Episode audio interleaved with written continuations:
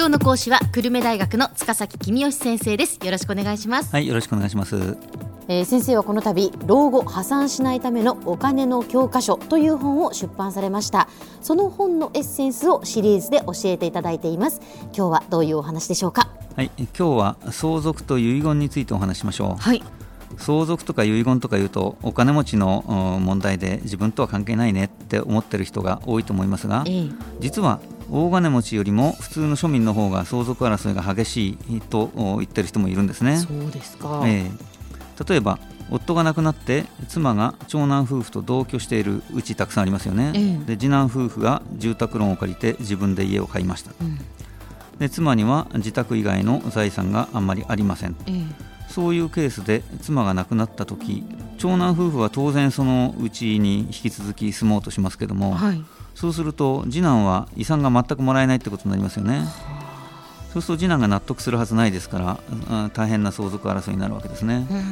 で長男にその家売って売った金半分に分けろとかいう話になるとたまりませんから、えー、自分が死んだ後に子どもたちが争うことがないようにちゃんと遺言をしておきましょうってことです。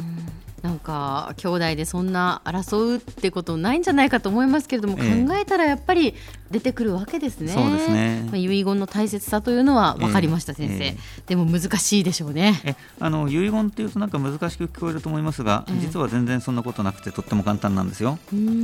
あの法律に書いてあるのは全部自筆で書きなさい、はい、日付と名前を書いてハンコをしなさいそれだけです。例えば専業主婦と子供がいる場合には家は専業主婦にそれ以外は子供に相続させるのが普通でしょうからその通り書けばいいんです、うん、もしその遺言を書いてから、はい、あやっぱりこうしたいっていうふうにこう気持ちが変わったっていうこともあると思うんですけど、それは書き直しもできるんですか？あの書き直しできます。遺言はいくつかあるときは日付が一番新しいやつが有効で古いやつは無効だっていうのが法律ですから、うんただもうちょっと正式な遺言を書きたいっていう場合には公証人役場っていうところへ行って公正証書遺言というものを作ってもらう手があります、うん、まあ多少手数料かかりますけども原本を公証人役場が持っててくれるので、うん、えー、まあいろんなトラブルが起きにくいっていうメリットなどいろいろメリットもありますね、はいはいでもし、はい、じゃ遺言がなかった場合なんですが、はい、その遺産がどういうふうに配分されるのか。なんか学校の授業でも昔習ったような気がしますが。そうですね、えー、あの民法にちゃんと決まりがあってですね、はい、あの配偶者と子供がいる場合配偶者が半分取りますと。で子供が残りを分け合いますと。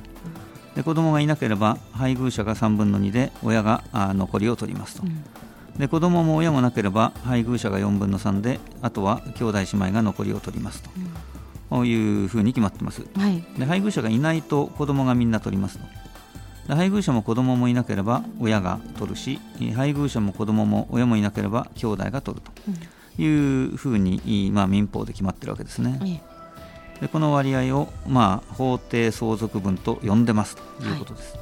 い、でここで気をつけなきゃいけないのは配偶者っていうのが法律上の配偶者なので事実上の配偶者いわゆる内縁の妻っていう人は遺産が1円もいかないんですね、うん、で法律上の妻とは事実上の全くの離婚状態であっても離婚届が出てないとその妻にものすごくたくさん遺産がいっちゃうわけです。ですからそういう事態を避けるためにもぜひ遺言を書きましょうってことですね、はい、その場合はどういうふうに書くんですか？内縁の妻に財産の半分を遺贈するで妻には4分の1長男と次男にはそれぞれ8分の1を相続させる。といった具合に書くのが普通ですね。遺贈と相続って言葉出てきますけども、ええ、民法に出てくる法定相続分がある人のに相続させる場合は相続。でそうじゃない人に相続させる場合は遺贈って言葉を使います。内縁の妻に遺贈する財産は全体の半分までにしましょう、うんというのはあの妻や子には遺留分という権利があっていくら遺言があっても法定相続分の半分までは受け取れる権利があるんですね。ですから全部を内縁の妻に遺贈するって遺言書いちゃうとまた裁判で争いになったりしますのでそうですね、えー、気をつけましょうっていうことです、えーえー、さて、えー、遺言を書く際には財産目録を作っておくといいでしょうね、はい、へそくりのことを財産目録に書いておかないと、まあ、へそくりうまく隠せば隠すほど誰も見つけてくれないっていうことがありますので もったいないですよね。うん。あとですね気をつけなきゃいけないのは借金がある場合あるいは他人の借金の保証人になっている場合これなかなか家族に言いにくいかもしれませんけども、うん、あの遺言にはしっかり書いておいてください。相続人は相続が開始してから3か月間は相続の放棄っていうのができます、はい、ですからあの借金がいっぱいある場合には相続しないって宣言すれば資産ももらえませんけど借金を引き継がなくていいので、うん、多額の借金があったり保証人になってたりする場合は必ずその相続人に早めにそういうことを教えてやる必要があるということですね。そうですね、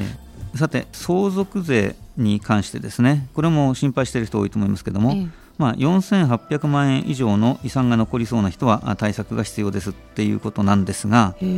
ただ何億円もある人は別として普通のちょっとした お金持ちっていうぐらいの人だと、まあ、そんなに頑張らなくても大丈夫かなっていう気はします。はい、まず子どもたちの生活費を親が出してやる、うん、で孫の学費なんかも出してやる。それから毎年110万円ずつ配偶者とか子どもとかに贈与するという手があります。110万円までの贈与は税金かかんないので例えば配偶者と子ども2人いたとして10年間に3300万円の贈与ができるわけですね。はい、でこれで普通のちょっとした金持ちであれば相続税はだいぶ減ると思います。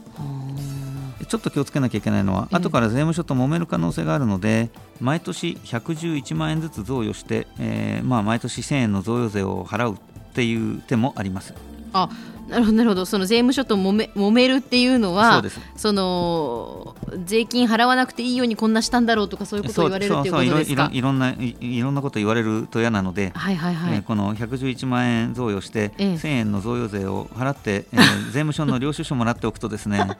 これはもう贈与したでしょって 後からつべこべ言わないでよっていうと税務署も黙っていただけるという そそういう奥の手があるらしいですよ。裏技みたいな。そうですか。では先生今日のまとめをお願いします、はい、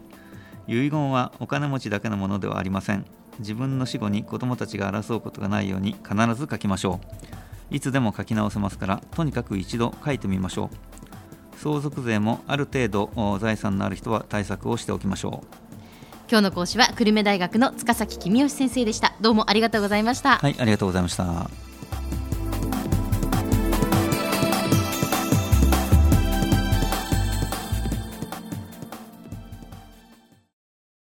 続々ぐいぐいメラメラつながる。ゾワゾワハラハラメキメキつながるズキズキ。モワモワホカホカつながる。キリキリ。ザワザワキュンキュン。ガンガン。ワクワク。うずうず。ドキドキ。ルンルンバクバク。九州人のいろんな気持ちつなげます。九州から輝こう。キラキラつながる。キューティーネット